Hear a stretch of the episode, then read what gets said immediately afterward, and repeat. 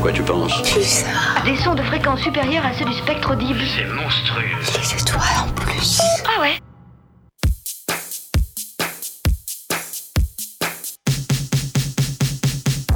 Séquence midi, l'info locale à la sauce Pulsar, midi 30 13h sur le 95.9. Bonjour, bienvenue dans votre magazine d'actualité locale. Aujourd'hui, on va parler de la flamme olympique puisque notre invitée du jour est Catherine Guillot. On va tout savoir sur elle et sur cette mission de porteuse de flamme. On vous donnera aussi euh, quelques bons plans sortis, des recommandations musicales. Et puis, nous avons rencontré aussi le procureur euh, Cyril Lacombe qui fait euh, sa rentrée au tribunal. Et tout de suite, je vous propose donc d'accueillir Catherine Guillot, donc, Bonjour. qui est l'une des euh, six porteuses de la flamme olympique qui a été euh, déjà dévoilée euh, dans la Vienne. Alors, euh, on va revenir d'abord un petit peu sur votre parcours, parcours exemplaire si vous avez été choisi. Peut-être racontez-nous comment vous êtes tombé dans le sport au, départ. Alors, je suis tombée dans le sport et dans le basket euh, par euh, mon prof de sport au collège en sixième et qui m'a effectivement enrôlée dans un club et depuis l'âge de 11 ans, je fais du basket. Voilà.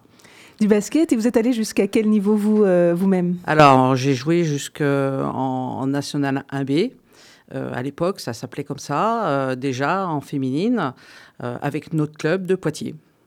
Donc National 1B, donc déjà haut niveau vous, et puis vous avez décidé de prendre des responsabilités petit à petit. Comment ça s'est fait? Alors oui, depuis l'âge de 15-16 ans, déjà, je- je- j'étais...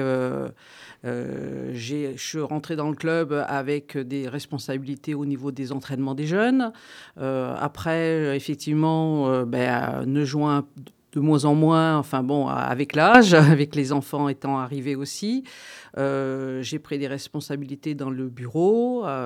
et puis, avec le président de l'époque, on a switché et c'est lui qui est devenu vice-président et je suis devenue présidente. Ça fait déjà 12 ans. 12 ans que vous avez euh, la présidence. Qu'est-ce que ça représente pour vous d'avoir euh, ben, un tel, une telle responsabilité? Ah ben, c'est une fierté, hein. c'est vrai que c'est une reconnaissance euh, du bénévolat, entre guillemets, parce que euh, tout ce qu'on fait euh, à la semaine, au quotidien, ben, personne ne le voit, personne euh, sait exactement qui je suis en dehors du, sur le terrain. Et donc, c'est vrai que c'est, c'est une reconnaissance du bénévolat en général. Et qu'est-ce que vous avez pu mettre en place avec votre club de Poitiers Basket? Par rapport à la flamme? Non, juste par rapport au Ah, club euh, ah, par, lui-même, par en tant que présidente. Alors, ah bah, euh, alors plein de choses. On essaye de, de faire de plus en plus euh, du sport euh, au féminin parce que bah, ça a été toujours euh, le leitmotiv euh, à euh, l'époque maintenant du Stade Poitvin, mais à l'époque, euh, au, tout début, c'était le MPO. Et donc, euh, nos, mes anciens présidents euh, ont toujours été euh, euh, favorables au sport féminin qu'il faut développer et qu'il faut continuer à développer. Donc euh, nous, c'est aussi notre euh, cheval de bataille, c'est-à-dire que faire faire du sport aux filles. Et ça, c'est de plus en plus compliqué parce que ben, il y a tellement de euh, d'arrêts, enfin plein de choses qui font que ben, les filles font plus de sport à partir de 18 ans, on les voit plus nulle part. Donc euh, à part celles qui sont effectivement acharnées, mais le sport loisir, etc., on n'en voit plus. Donc c'est dommage. Ah, Voilà. il y, a- il y a un changement par rapport à ça? C'est plus difficile qu'avant de les faire euh, faire Ouais. du sport longtemps? Ah ouais Ouais, c'est plus difficile parce que alors il y a plus de, euh, je, pense qu'il y a aussi plus de sollicitations. Hein. À notre époque, euh, dans un village, il y avait du basket et du foot et on, on faisait pas autre chose. Euh, Aujourd'hui, dans tous les villages et dans toutes les villes, il y a tellement de propositions aussi bien culturelles que sportives que ben, ça s'étale et que je pense aussi que euh, les filles font moins de sport qu'avant. J'ai l'impression qu'effectivement, elles, elles abandonnent le sport plus tôt. Alors, vous avez aussi euh, créé, enfin, participé à la création du, du PB86. Alors, euh, racontez-nous cette aventure. Alors en 2004, effectivement, euh, les présidents de l'époque ben, ont décidé de, fusionner nos équipes premières garçons, c'est-à-dire le CEP avait une équipe en National 2, nous on avait une équipe en National 3, et nous avions des jeunes en U15 et en U18 France. Et donc, euh, ces quatre équipes qui jouaient en national ont, été fusionnés dans un seul club, le PB86, en union, donc avec ces deux clubs. Et voilà, ça fait 20, presque 20 ans que ça va durer. Donc effectivement, avec les résultats d'aujourd'hui et la continuité sur la formation du jeune surtout. Voilà. Oui, parce qu'en fait, on voit euh, ben, l'équipe une, hein, forcément, qui est l'équipe euh, Fagnon, mais derrière, il y a tout un travail hein, de, formation. Tout à fait. Euh, voilà, ah, les, deux, les deux clubs d'origine, c'est-à-dire le Stade et le CEP, sont toujours là à partir de 7 ans, c'est-à-dire de la formation du jeune jusqu'à 13 ans. Et à partir de 15 ans, effectivement, les, les plus, je dirais, motivés, parce qu'il y a aussi la motivation, et les plus doués sont réunis sous une équipe en championnat de France. et et ceux qui sont les meilleurs sont aussi au Pôle France, au Krebs.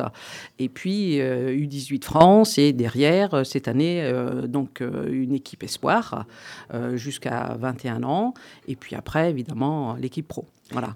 Et l'équipe pro qui, j'imagine, fait votre fierté. Est-ce que vous imaginiez, il y a 20 ans, quand vous avez créé le PB86, en arriver là? Non, non, effectivement. C'était les objectifs de pouvoir faire effectivement euh, une formation de jeunes et, effectivement euh, avoir euh, des, le plus haut niveau possible. Mais effectivement, arriver jusque, parce qu'on est qu'en Pro B, mais on est monté jusqu'en Pro A, on a fait des playoffs, etc. Et donc, c'est vrai que c'est la fierté de, de mes condesseurs qui ont fait effectivement cette, cette association de deux clubs pour le haut niveau. Et alors être une femme, euh, eh ben, comme ça, dirigeante hein, de, mmh. ces, de ces différents clubs, vous parlez de la place des femmes sur le terrain, mais la place des femmes en tant que dirigeante, comment ça se passe? Bah, Ça dépend. il y a des endroits où ça se passe très bien, il y a des endroits où effectivement la reconnaissance du travail est, là, mais je pense que comme dans tous les métiers, euh, il faut, euh, il faut qu'on on prouve un peu plus qu'un homme dans cette situation-là. Alors euh, justement, vous avez euh, fait euh, votre, place. Est-ce qu'il y a des situations, des petites anecdotes que vous pourriez nous raconter où, par exemple, les gens allaient saluer les hommes et pas vous, ou alors où on n'a pas reconnu votre place en tant que dirigeante? Non, je ne vais pas dire ça parce que dans le, dans le milieu sportif, euh, on, arrive euh, souvent à, être reconnu, euh, qu'on soit femme ou qu'on soit homme.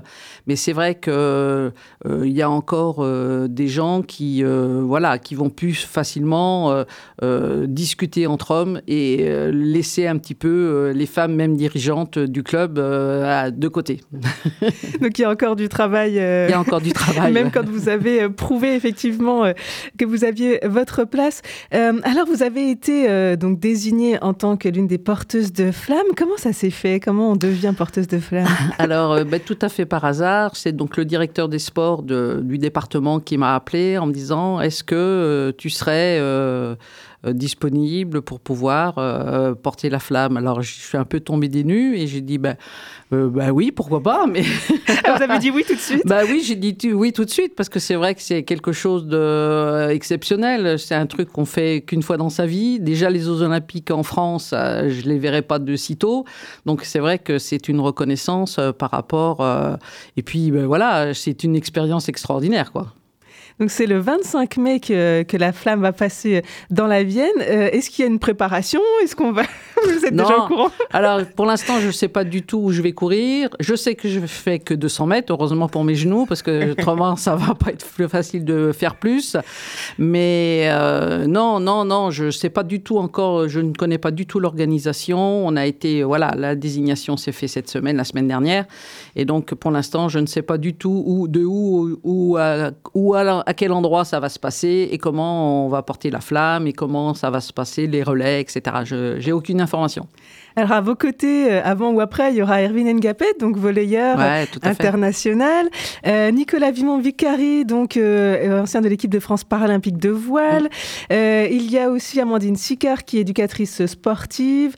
Jasmine Gavard, qui est une élève de quatrième. Alors, vraiment des, profils très variés. J'imagine que, que, vous êtes fiers de cette richesse aussi d'être avec toute cette équipe. Je pense qu'effectivement, le département a voulu ouvrir cette flamme à, à, tous les horizons possibles et imaginables des gens qui, effectivement, font du euh, représentent le département et euh, enfin dans le département et à l'extérieur du département comme Evine de Garpet évidemment. Il a fait euh, il a fait beaucoup de, de bien pour son sport en tout cas. Et c'est vrai que je, et, voilà d'être au milieu de tout ça ça va être ça va être génial parce que c'est ça, c'est l'esprit du sport. Hein. C'est pas que voilà les grands sportifs qu'on va voir au jeu. C'est l'esprit du sport qui est dans la flamme. Hein. Je pense qu'effectivement il y a ça, et je pense que c'est aussi les, le, euh, ce qu'ont voulu euh, transmettre euh, les dirigeants et les gens qui organisent ces Jeux Olympiques, c'est-à-dire que ça soit les Jeux de tout le monde, et que effectivement ils ont ouvert et c'était l'histoire de, de, la France et l'histoire de que effectivement ben, tout, il n'y a pas que les sportifs qui représentent la France, et effectivement je pense que c'est ça leur, regard. C'est vrai que dans la Vienne, ben, on n'aura pas euh, d'épreuves, hein, tout, se passe quasiment euh, à Paris. Euh, c'est une façon quand même d'apporter un peu les jeux chez nous? Oui, oui, effectivement. Je pense que c'est une façon de le regard de, toute la population qui va pouvoir, euh, à travers cette flamme, euh, se représenter les Jeux Olympiques. Alors c'est vrai qu'il y en a beaucoup de gens qui vont le regarder derrière leur télé, mais euh, il faut savoir aussi que je pense qu'il va y avoir des délégations qui vont être peut-être sur le dans la Vienne, et donc qu'on va peut-être pouvoir aller voir à l'entraînement, etc. Et donc c'est une façon aussi de d'ouvrir les Jeux Olympiques à, à tout le monde, quoi. Alors justement, euh, l'État a fait euh, du sport euh, un petit peu sa priorité hein, depuis un an et depuis l'organisation de ces Jeux. Est-ce que vous avez vu un petit peu les retours, vous, en tant que dirigeant de, de club sportif Non, aucun retour au niveau du sport, je dirais, en général. Pour l'instant, j'ai même peur du retour du retour après. Ah C'est-à-dire que, que... ça retombe un peu Voilà, que ça retombe et que les gens euh, et les fédérations vont aussi retomber et peut-être qu'on sera moins soutenu, en tout cas, nous, petits clubs, euh, après, après ces Jeux Olympiques. Là, euh, tout le monde est en lumière, donc c'est très bien, mais je pense que la lumière derrière va s'éteindre et que nous, on va avoir du mal. Alors, J'espère que non, mais... c'est votre crainte en tout cas, que, là, il y ait beaucoup de, moyens qui soient mis en œuvre et qu'après, il n'y ait plus, plus d'argent. Un peu, un peu moins, oui, sûrement. Par contre, euh, ce qu'on voit des fois comme, euh, comme retombée, c'est que euh, voilà, les sports qui sont aux Jeux Olympiques, eh ben, ils accueillent ensuite plus de licenciés. C'est vrai. Est-ce que ça peut marcher pour le basket? Oui, ça peut, ça peut effectivement marcher. Déjà, ça a marché il y a trois ans à Tokyo. Hein. C'est vrai que le, le sport, enfin, aussi bien les féminines que les, les, masculins ont été loin aux Jeux Olympiques. le sport collectif avait fait vraiment sensation. Et donc, euh, déjà, on avait eu cette sensation de retomber. Mais il faut nous donner les moyens. C'est-à-dire qu'aujourd'hui, on court après les entraîneurs, on court après les dirigeants et, qu'on ne peut pas accueillir tout le monde, malheureusement. C'est-à-dire que nous, aujourd'hui, on a des entraîneurs qui s'entraînent, qui entraînent déjà deux groupes. Donc, si on multiplie les, charges et les jeunes qui vont venir peut-être après cette prestation, ben, malheureusement, j'ai envie de dire euh, qu'est-ce qu'on va en faire quoi Parce qu'on ne peut pas mettre 40 gamins dans un gymnase pour, euh, sur un terrain de basket. Donc il faut multiplier les choses et, c'est là qu'on va avoir des difficultés. Alors bon, euh, j'espère que non, mais on, va, on va faire tout pour accueillir tout le monde. Mais c'est là, là où les clubs, on, on est en difficulté aujourd'hui. Mais merci de pointer ça du doigt. C'est vrai que la flamme, c'est quelque chose voilà, qui, qui est beau, qui, euh, qui brille, mais derrière, il y a, y a des difficultés et c'est bien de, le pointer. merci beaucoup, euh, Catherine Dieu. Est-ce que vous avez euh, peut-être un dernier mot, voilà, un message que vous voudrez porter lorsque vous allez porter cette flamme?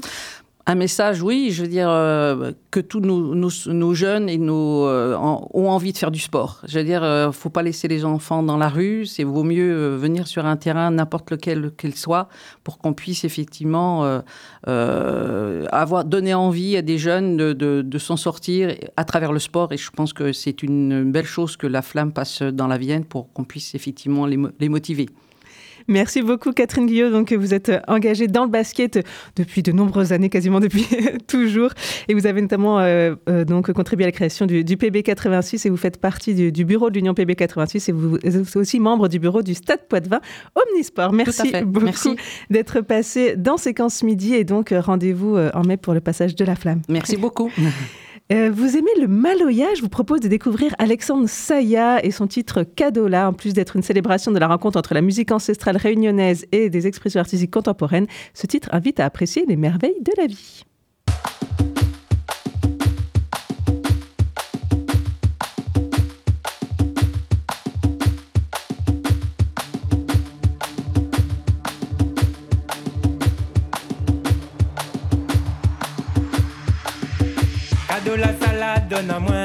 Moi, l'a pas demandé. Cadeau la salade, donne à moi, la point plus pied. Cadeau la salade, donne à moi, moi l'a pas demandé. Cadeau la salade, donne à moi, la point plus pied. La point plus pied. La point plus pied. La point plus pied. La point plus pied. La point plus pied. La point plus la point brigadier, la d'après brigadier. Malouya, Malouya, Malouya. Malouya, Malouya, Malouya. Malouya, Malouya, Malouya. Malouya.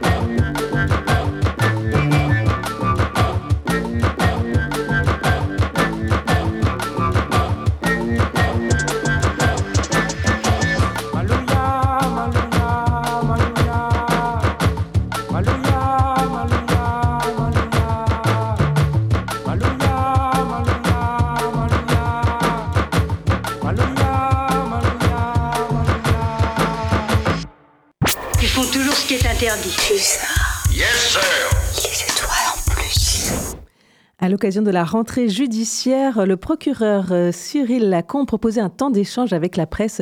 Ce lundi, nous avons pu lui demander quels étaient les faits marquants euh, de l'année 2023. Trois grandes tendances sur l'année 2023 se, distinguent et se démarquent. La première, c'est la, lutte euh, qui s'améliore contre les atteintes aux personnes afin de protéger nos concitoyens. Euh, je vois en cela la lutte contre les violences intrafamiliales et la meilleure prise en compte des violences à l'encontre des mineurs avec une, une réorganisation et, la mise en place d'une filière de l'urgence pour prendre en compte ces situations de mineurs victimes de violences.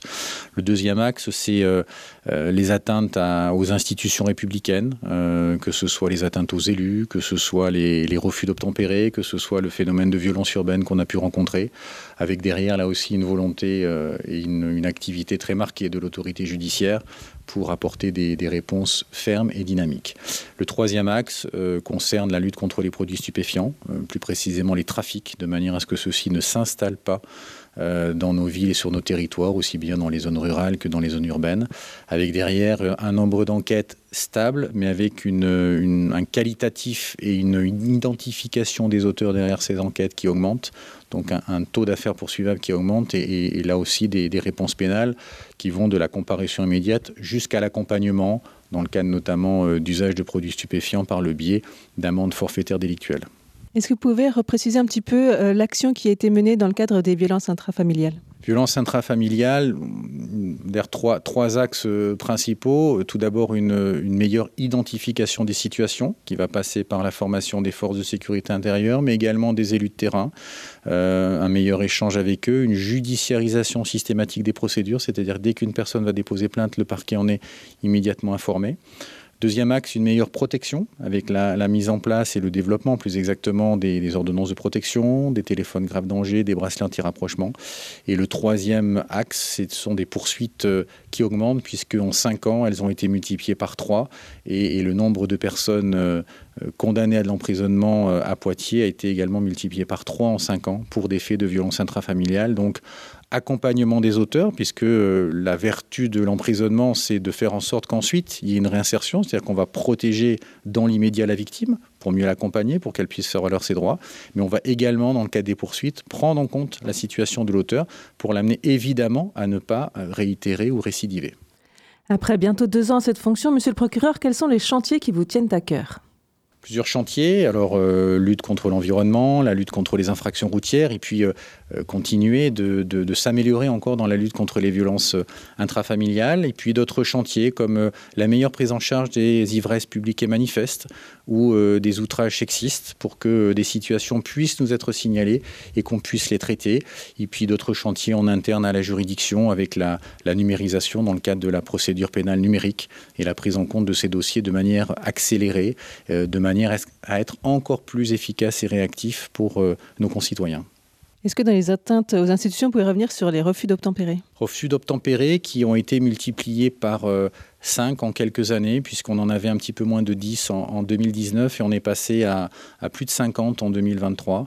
Euh, donc des situations euh, dramatiques où, véritablement tous les dangers sont pris, euh, mise en danger des autres usagers de la route, mise en danger de l'auteur de ce refus d'obtempérer et mise en, danger des forces de sécurité intérieure. Donc vraiment une politique pénale extrêmement ferme face à ce rejet de l'uniforme, en tout cas cette volonté de ne pas se soumettre à la contrainte la première, le code de la route, deux, euh, l'uniforme qui euh, le fait respecter.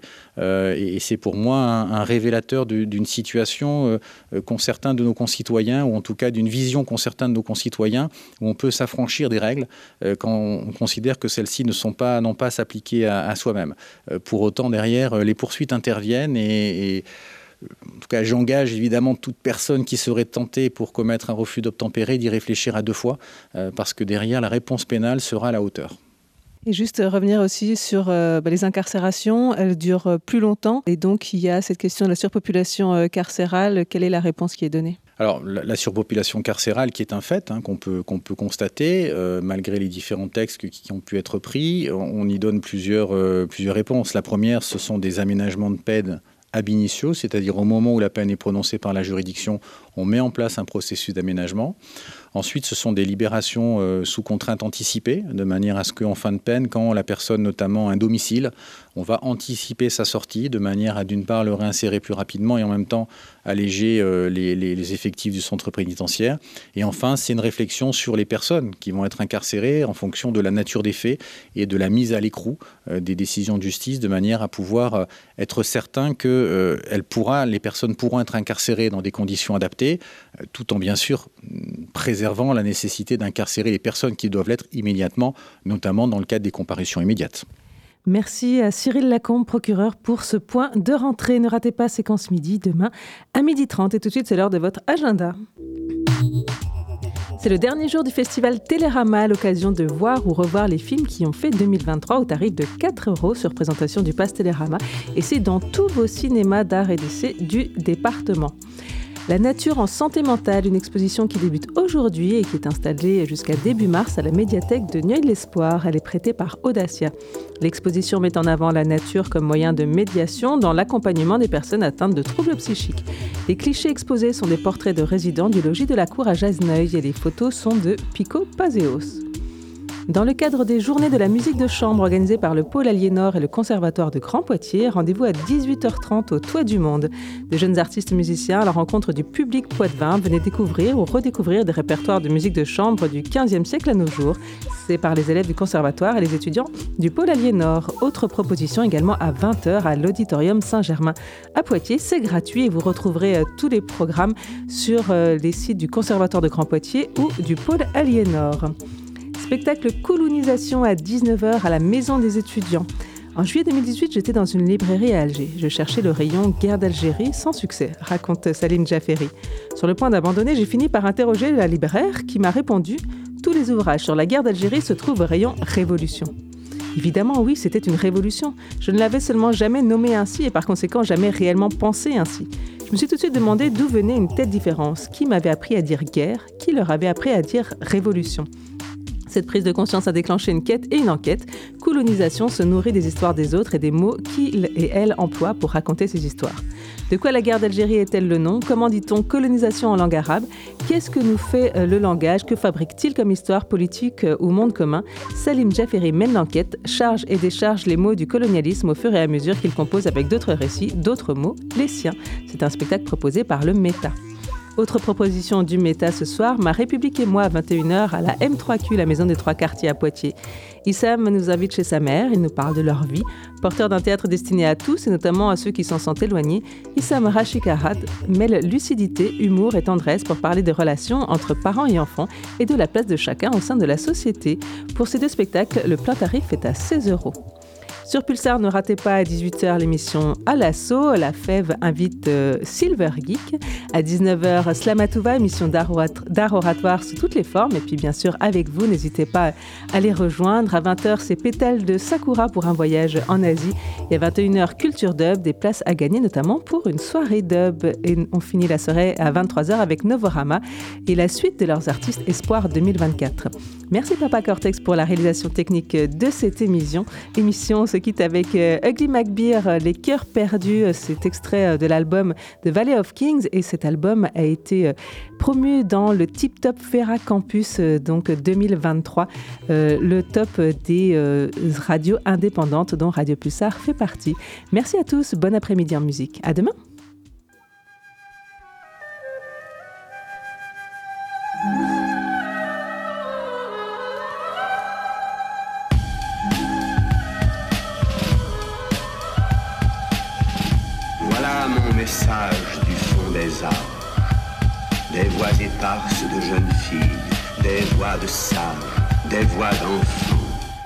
Ces voix vous ont semblé familières parce que vous en aviez déjà entendu l'écho à travers le christianisme, à travers l'islam.